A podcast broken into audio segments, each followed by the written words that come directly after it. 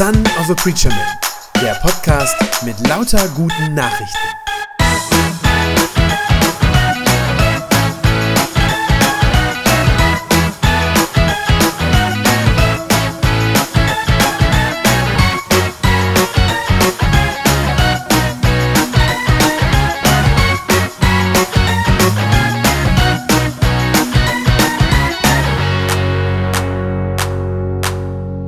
Nicht, ob ihr es auch mitbekommen habt. Ich habe diese Woche gelesen, dass Boostern zum Anglizismus des Jahres 2021 gewählt worden ist. Ähm, ich gebe zu, ich wusste bis dahin gar nicht, dass es einen Anglizismus des Jahres gibt. Äh, ist aber so, wird jedes Jahr gewählt. Und da gibt es ja auch einige von. Ne? Es gibt ja viele von solchen eingedeutschten englischen Wörtern, die wir so im Alltag benutzen und es oft gar nicht mitkriegen, äh, weil die uns so selbstverständlich geworden sind. Also sowas wie Happy End, oder das Smartphone, das mir aus der Tasche fällt und dann kaputt ist. Das Meeting, zu dem ich hin muss. Äh, die Exit-Strategie. Der Trailer im Kino. Ja, aber wusstet ihr, dass es auch das Umgekehrte gibt? Das nehmen wir oft gar nicht so unbedingt wahr. Es gibt auch das Umgekehrte, also deutsche Worte, die ins Englische eingewandert sind und die dort ganz selbstverständlich gebraucht werden. Ich finde das immer spannend zu schauen, was das ist. Also welche deutschen Worte im Englischen gebraucht werden. Weil das ja ein bisschen was verrät. Das verrät ja was darüber, äh, was als typisch deutsch gilt und wie wir von anderen gesehen werden. Zum Beispiel fand ich interessant, eines der bekanntesten deutschen Wörter im Englischen, Autobahn. Also offenbar ist das irgendwie was Typisches für uns. Ähm, schön finde ich auch, dass äh, ins Englische eingewandert ist das deutsche Wort Gemütlichkeit. Scheint auch was von uns zu sein. Oder der Kindergarten, weil der halt in Deutschland erfunden wurde. Nicht so schön finde ich dass das Wort Angst ins Englische eingewandert ist. Also unser deutsches Wort für Angst. Wusstet ihr das? Dass unser deutsches Wort Angst, dass es ein fester Begriff im Englischen ist. German Angst ist so ein Begriff für, ja, für einen sorgenvollen Blick in die Zukunft, Skepsis vor Neuem oder auch übertriebene Existenzängste. So eigentlich krass, oder? Offensichtlich sind wir Deutschen bekannt für unsere Angst. Äh, und das nicht erst seit Corona übrigens. Und ich fürchte, dass da tatsächlich auch was dran ist. Dass das nicht ganz unbegründet ist. Dass wirklich viele von uns jeden Tag mit Ängsten leben und manchmal auch Entscheidungen treffen aufgrund von solchen Ängsten. Wahrscheinlich oft genug auch ohne, dass man sich darüber überhaupt selber bewusst oder im Klaren ist. Und deswegen glaube ich, ist es gut, sich dem einmal zu stellen. Auch wenn das nicht so ein angenehmes Thema ist. Aber sich dem zu stellen und sich zu fragen, wovor habe ich denn eigentlich Angst? Und ist das überhaupt berechtigt, dass ich vor diesen Dingen Angst habe? Und natürlich, ganz wichtig, wie kann ich denn mit meiner Angst fertig werden? Und dazu hilft uns die Geschichte, die wir heute lesen. Das ist eine Geschichte über das Fürchten. Und ich glaube, aus dem, was die Jünger da mit Jesus erleben, können wir für uns persönlich ganz, ganz viel lernen. Ich lese uns die Geschichte vor. Das ist Matthäus 14, die Verse 22 bis 33. Gleich darauf nötigte Jesus seine Jünger in das Boot zu steigen und an das gegenüberliegende Ufer vorauszufahren. Er wollte inzwischen die Leute nach Hause schicken. Nachdem er sich von der Menge verabschiedet hatte, stieg er auf den Berg, um ungestört beten zu können. Beim Einbruch der Dunkelheit war Jesus allein an Land. Das Boot war schon mitten auf dem See und hatte schwer mit den Wellen zu kämpfen, weil ein starker Gegenwind aufgekommen war. Im letzten Viertel der Nacht kam er dann zu ihnen. Er ging über den See. Als die Jünger ihn auf dem Wasser gehen sahen, da schrien sie vor Entsetzen auf, es ist ein Gespenst! Sofort rief er ihnen zu, erschreckt nicht, ich bin's, habt keine Angst. Da wagte es Petrus und sagte, Herr, wenn du es bist, dann befiehl mir auf dem Wasser zu dir zu kommen. Komm sagte Jesus. Da stieg Petrus aus dem Boot und ging auf dem Wasser auf Jesus zu. Doch als er merkte, wie stark der Wind war, bekam er es mit der Angst zu tun. Er fing an zu sinken und schrie, Herr, rette mich!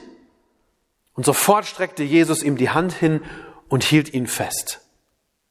Du Kleingläubiger, sagte er, warum hast du gezweifelt? Als sie ins Boot gestiegen waren, legte sich der Wind. Und alle, die im Boot waren, warfen sich vor ihm nieder. Du bist wirklich Gottes Sohn, sagten sie. Ja, das war im wahrsten Sinne des Wortes für die Jünger eine furchtbare Nacht. Und schuld daran ist Jesus. Ja, er ist derjenige, der seine Jünger in dieser Nacht wirklich in Panik versetzt. Zugeben, er verhält sich auch ziemlich merkwürdig in dieser ganzen Geschichte. Erst schickt er seine Jünger voraus, sagt, steigt schon mal in das Boot, fahrt schon mal über den See, ähm, während er selber noch zurückbleibt auf der anderen Seite. Und dann lässt er sie warten. Viele, viele Stunden lang, die ganze Nacht über, zieht er sich auf den Berg zurück, nimmt sich Zeit zum Beten. Scheint übrigens was wahnsinnig Wichtiges zu sein, sich Zeit zu nehmen zum Beten. Und während Jesus also auf dem Berg ist und betet, müssen die Jünger äh, da rudern und es steht, sie müssen gegen einen heftigen Wind anrudern, der ihnen also geradewegs ins Gesicht steht. Und bestimmt war auch das schon beängstigend, ja, dieser sehr starke Wind, hohe Wellen und so weiter. Andererseits war das wahrscheinlich noch nicht so schlimm, wahrscheinlich war das noch nicht, war das auch nichts, was sie als Fischer nicht schon mal erlebt hatten. Aber dann, als es fast schon morgen ist, da kommt Jesus auf einmal zu ihnen und er läuft einfach so auf dem Wasser. Und da erschrecken die Jünger fast zu Tode. Vers 26 in der Geschichte haben wir das eben gesehen. Als die Jünger ihn auf dem Wasser gehen sahen, schrien sie vor Entsetzen auf, es ist ein Gespenst, sagen sie. Und man liest das und ich finde, man fragt sich unwillkürlich, ja, was soll denn das? Was soll das? Warum macht Jesus das? Warum versetzt er seine Jünger so in Panik? Wenn Jesus solche Wunder tut, also Wunder, die seine Macht zeigen, dann tut er das normalerweise aus einem ganz bestimmten Grund, aus einem einzigen Grund, nämlich damit seine Jünger sehen, wer er ist. Ja, dafür macht er das. Sie sollen begreifen, dass er der allmächtige Gott ist, der so etwas tun kann, dass er der Herr ist, ja sogar der Herr über die Naturgewalten und der sogar die Gesetze der Physik ja überschreiten kann. Es gibt einen ähm, Bibelvers im Alten Testament im Buch Hiob, das ist Hiob 9, Vers 8. Da wird gesagt, er allein breitet den Himmel aus und geht auf den Wogen des Meeres. Und das heißt, wenn Jesus hier über das Wasser geht, ja, dann ist das ein unmissverständliches Zeichen an seine Jünger, die diesen Vers aus dem Alten Testament kannten, dass er sagt, das bin ich. Ich bin dieser Gott. Ich bin Jahwe. Ich bin der Gott, der den Himmel ausgebreitet hat und die Erde gemacht hat. Und deshalb kann ich das. Deshalb kann ich hier übers Wasser gehen. Also Jesus bietet seinen Jüngern nicht einfach eine gute Show, um sie irgendwie zu unterhalten, ähm, dann wäre es ja auch schiefgegangen, äh, sondern er zeigt ihnen wirklich seine göttliche Macht. Das ist der Sinn. Und diese Macht, die die Jünger da zu sehen bekommen, die ist schrecklich. Die ist furchteinflößend. Als sie sehen, was Jesus tun kann, da schreien sie vor Angst. Und ihr Lieben, das ist nichts Außergewöhnliches dass Leute erschrecken vor diesem allmächtigen Gott. Die ganze Bibel ist voll davon, von solchen Geschichten und solchen Begegnungen. Die ganze Bibel erzählt davon, dass Menschen, wenn sie zum ersten Mal auf Gott treffen und wenn sie seine Macht sehen und spüren, dass sie dann zu Tode erschrecken. Ja, als Gott sich zum Beispiel dem Mose vorstellt aus dem brennenden Dornbusch, da heißt es, da verhüllte Mose sein Gesicht, denn er fürchtete sich davor, Gott anzusehen.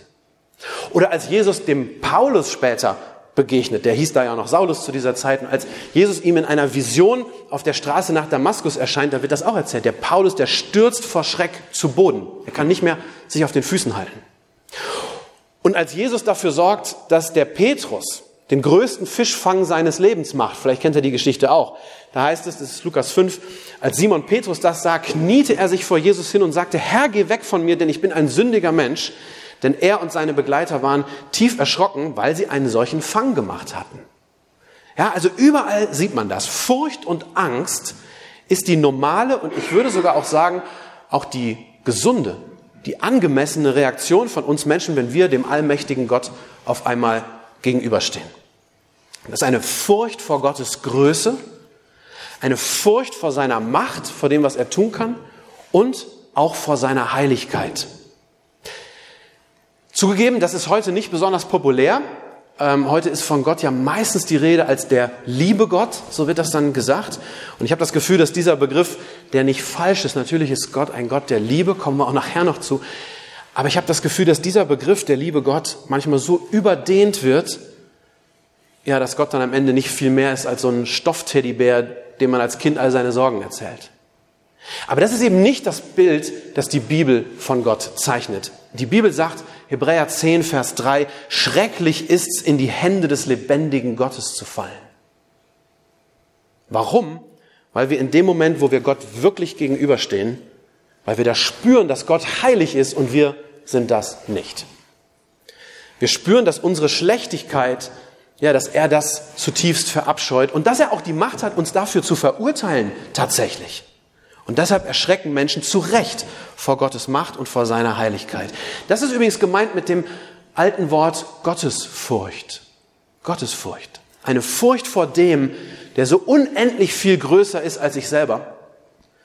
Furcht vor dem, der mich gemacht hat, dem ich alles verdanke, dem ich alles schulde und vor dem ich mich eines Tages auch werde verantworten müssen für mein Leben. Und ich glaube, so eine Gottesfurcht, die ist in der Tat angemessen. Und wenn du noch nie Furcht vor Gott empfunden hast, dann hast du Gott wahrscheinlich auch noch nie so richtig in seiner ganzen Macht und Heiligkeit erkannt und das vielleicht so noch nicht gesehen.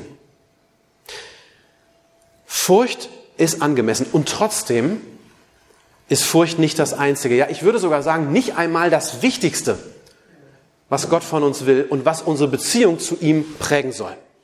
Gott will viel, viel mehr als unsere Furcht. Gott will unser Vertrauen und unsere Liebe letztlich. Und das sieht man daran, wie Jesus seine Jünger als nächstes tröstet. Wie er ihnen die Angst, die sie zu Recht vor ihm haben, wie er ihnen diese Angst wieder nimmt. Das ist Vers 27. Sofort rief Jesus ihnen zu, erschreckt euch nicht, ich bin's, habt keine Angst. Finde ich großartig. Als die Jünger in Panik verfallen, was sagt Jesus da? Er sagt, ich bin's. Ich bin's. Und das heißt so viel wie Leute, ihr kennt mich doch. Ihr wisst doch, wer ich bin und ihr wisst doch auch, dass ich es gut mit euch meine. Ihr müsst doch keine Angst vor mir haben. Und ich glaube, da steckt ganz, ganz viel drin, auch für uns heute. Der Schlüssel, um die eigentlich berechtigte Angst vor Gott zu überwinden, dieser Schlüssel ist, dass wir Gott immer besser kennenlernen. Sein Wesen. Dass wir ihn wirklich kennenlernen, ganz nah, ganz persönlich, ja, man könnte sagen, ganz intim. Seht ihr diese Beispiele, die ich eben so ganz kurz angerissen habe aus der Bibel, wo Leute vor Gott erschrecken? Das waren alles Menschen, die zu diesem Zeitpunkt, als ihnen das passiert ist, Gott nicht wirklich kannten. Mose kannte Jahwe noch nicht wirklich, als der ihm im brennenden Dornbusch begegnet. Paulus hatte zwar als jüdischer Pharisäer sehr, sehr viel Wissen über Gott sozusagen in seinem Kopf gespeichert, aber er hatte Gott trotzdem ja, nur sehr oberflächlich erkannt, noch nicht wirklich seine Liebe und seine Güte, nicht wirklich begriffen.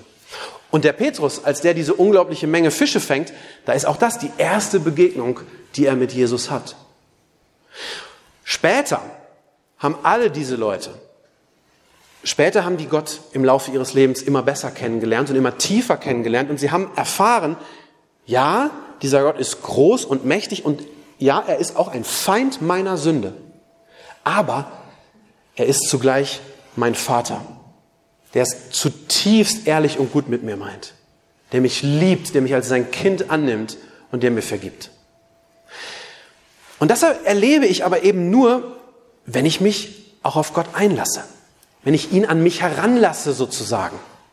Ja, wenn ich trotz meiner ursprünglichen Furcht vor ihm zulasse, dass mir dieser gewaltige, dieser ehrfurchtgebietende Gott, dass der mir nahe kommt. Und wenn ich anfange, dem zu vertrauen. Nur dann kann ich das auch erleben, dass wirklich diese unfassbare Liebe, die er für mich hat, dass die meine Angst vor ihm vertreibt. Der Apostel Johannes, der hat das später mal in seinem ersten Brief, hat er das so geschrieben, in der Liebe gibt es keine Furcht. Denn Gottes vollkommene Liebe vertreibt jede Angst. Wer noch Angst hat, rechnet mit Strafe und bei ihm hat die Liebe ihr Ziel noch nicht erreicht. Wer Gott also immer besser kennenlernt und wer Gottes Liebe wirklich erlebt, der begreift dann, ich muss vor Gott jetzt keine Angst mehr haben. Ich habe eben diesen Satz gesagt, wenn du noch nie Furcht vor Gott empfunden hast, hast du Gott vielleicht noch nicht in seiner Macht und Heiligkeit erkannt. Und das ist richtig. Jetzt sage ich, wenn du bisher immer nur Furcht vor Gott empfunden hast, dann hast du Gott noch nicht in seiner ganzen Liebe und in seiner Freundlichkeit erkannt. Petrus ist in dieser Geschichte übrigens derjenige von den Jüngern, der sich am radikalsten auf Jesus einlässt. Ja, der sich das sozusagen gefallen lässt, der wirklich sein ganzes Vertrauen auf Jesus setzt, ihm ja buchstäblich sein Leben ausliefert, könnte man so sagen, oder ihm das anvertraut. Und ich finde das absolut genial, großartig, wie der Petrus reagiert. Denn als Jesus sagt, ich bin es doch, ne, ihr braucht euch nicht zu fürchten, ich bin es, da sagt sich der Petrus, also wenn das so ist, dann kann ich auch mitten auf dem See aus diesem Boot aussteigen und übers Wasser gehen. Ja, Verse 28 und 29. Da wagte es Petrus und sagte, Herr, wenn du es bist, dann befiehl mir auf dem Wasser zu dir zu kommen. Komm, sagte Jesus. Und da stieg Petrus aus dem Boot und ging auf dem Wasser auf Jesus zu. Ist ja eigentlich vollkommen verrückt, oder? Vollkommen verrückt. Und die German Angst, die hätte gesagt, äh, du spinnst. Du spinnst. Lass das sein. Das ist total unvernünftig, was du hier machst. Aber Petrus, seht ihr, der kalkuliert an dieser Stelle nicht mehr mit Vernunft, mit kleiner menschlicher Vernunft, sondern er rechnet jetzt mit Gottes Macht und mit seiner Güte. Beides. Mit Gottes Macht und mit seiner Güte. Und deshalb sagt er sich, wenn dieser Jesus Gott ist, dann, dann kann auch das Unmögliche möglich werden. Dann kann ich auch übers Wasser gehen. Und ich glaube wirklich, dass der Petrus damit ein großes Vorbild für uns heute sein kann. Gerade in dieser Zeit, wo wir uns vor allem Möglichen fürchten. Wir leben ja echt in so einer Angstgesellschaft. Ne? Also eine Gesellschaft, in der, in der Angst und Sorge auch ständig befeuert werden. Ja, ist euch das mal aufgefallen, ähm, wenn ihr die Nachrichten lest, wie viel Angst da oft geschürt wird? Ich sage gar nicht, dass das die Absicht der Journalisten ist, das wollen die nicht. Äh, aber einfach dadurch, dass in den Nachrichten ständig vor irgendetwas gewarnt wird, müsst ihr mal darauf achten, wie oft dieses Wort vorkommt. Ja, könnt ihr nachher mal überprüfen. Geht mal auf eine beliebige Nachrichtenseite, Spiegel Online oder Tagesschau oder so und lest mal durch, schaut mal, wie oft schon allein in den Überschriften steht, sowieso warnt vor XYZ. Ja, es wird ständig gewarnt. Vor der nächsten Corona-Welle, äh, vor steigenden Preisen, vor einem Krieg mit Russland, vor dem Aussterben unserer Innenstädte, äh, vor Terroranschlägen, vor verfrühten Lockerungen der Corona-Maßnahmen und so weiter und so weiter. Und ich glaube, das ist schädlich für uns. Ja, weil dadurch permanent so eine Atmosphäre entsteht, die getränkt ist wirklich mit Angst und mit Sorge und mit so einer ständigen Alarmbereitschaft. Ja, das, das ist permanent da. Und ich glaube, das lenkt unseren Blick weg von Gott. Das hat direkte Auswirkungen auf uns. Ich bin davon überzeugt, wir fürchten uns deshalb so viel vor diesen Dingen in unserer Gesellschaft, weil wir Gott zu wenig fürchten. Das ist eigentlich der Grund. Wir fürchten uns vor diesen Dingen so viel, weil wir Gott zu wenig fürchten. Wir fürchten uns vor weltlichen Dingen, weil wir Gottes Macht zu wenig fürchten und weil wir seine Liebe zu wenig kennen und ihr zu wenig vertrauen. Und da ist dieser unvernünftige Petrus, dieser eigentlich völlig durchgeknallte Petrus, eigentlich ein beeindruckendes Vorbild für uns, denn er macht es anders. Er sagt sich, wenn ich es mit dem lebendigen Gott zu tun habe, dann ist der der Einzige, den ich jetzt noch fürchten muss. Ja, und dann muss ich all diese anderen Dinge, den Sturm, die Wellen, alles, was da gerade so abgeht, das muss ich dann nicht mehr fürchten. Und das stimmt. Das stimmt. Denn wer den Schöpfer von Himmel und Erde persönlich kennt und sagt, das ist mein Gott, wer den persönlich kennt, der muss sich doch nicht mehr fürchten vor Dingen, die ja nur Teil von seiner Schöpfung sind. Ihr Lieben, das ist keine Vogelstrauß-Taktik für Christen. Ist mir ganz wichtig an dieser Stelle zu sagen. Ich sage nicht, dass wir als Christen den Kopf in den Sand stecken sollen, wenn Gefahr kommt und so tun sollen, als gäbe es die Gefahr nicht. Aber hey, irgendwo muss sich unser Gottvertrauen doch auch zeigen und sich beweisen. Ich habe manchmal das Gefühl, dass wir als Christen in Deutschland sagen, ähm, ja, natürlich vertraue ich Gott, klar, ich, ich bin doch Christ, aber weißt du, gleichzeitig bin ich auch Deutscher und als solcher schaue ich lieber dreimal nach, ob ich auch die Haustür abgeschlossen habe. Natürlich ist das richtig, klug und vorsichtig und umsichtig zu handeln, klar. Aber wir müssen uns auch selbst fragen, wann habe ich mich eigentlich genug abgesichert? Ja, und wo in meinem Leben wird mein Gottvertrauen, von dem ich rede, wo wird das eigentlich konkret und real? Für Petrus reicht es, dass Jesus Jesus ist. Mehr braucht er nicht, um aus diesem Boot auszusteigen, mitten in der Nacht auf dem See, weil er Jesu Macht fürchtet und weil er Jesu Liebe kennt und weil er ihm als seinem Gott vertraut.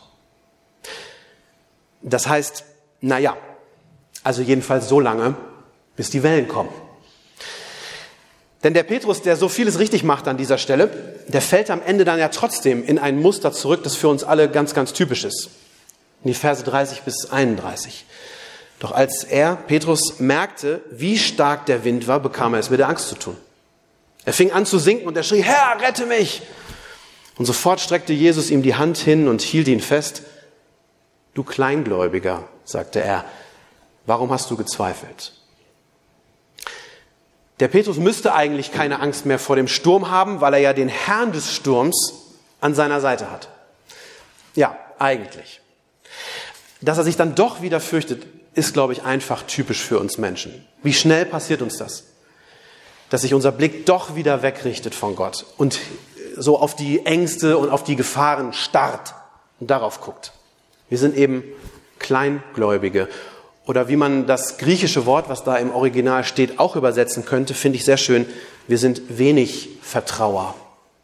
Wenig Vertrauer. Und deshalb passiert uns das immer wieder, dass unser Gottvertrauen dann doch in den Fluten untergeht. Und wie wunderbar ist das dann zu wissen, wie Jesus da reagiert. Dass er uns nämlich nicht einfach untergehen lässt. Nicht sagt, ja, Pech, jetzt hast du es wieder nicht hingekriegt.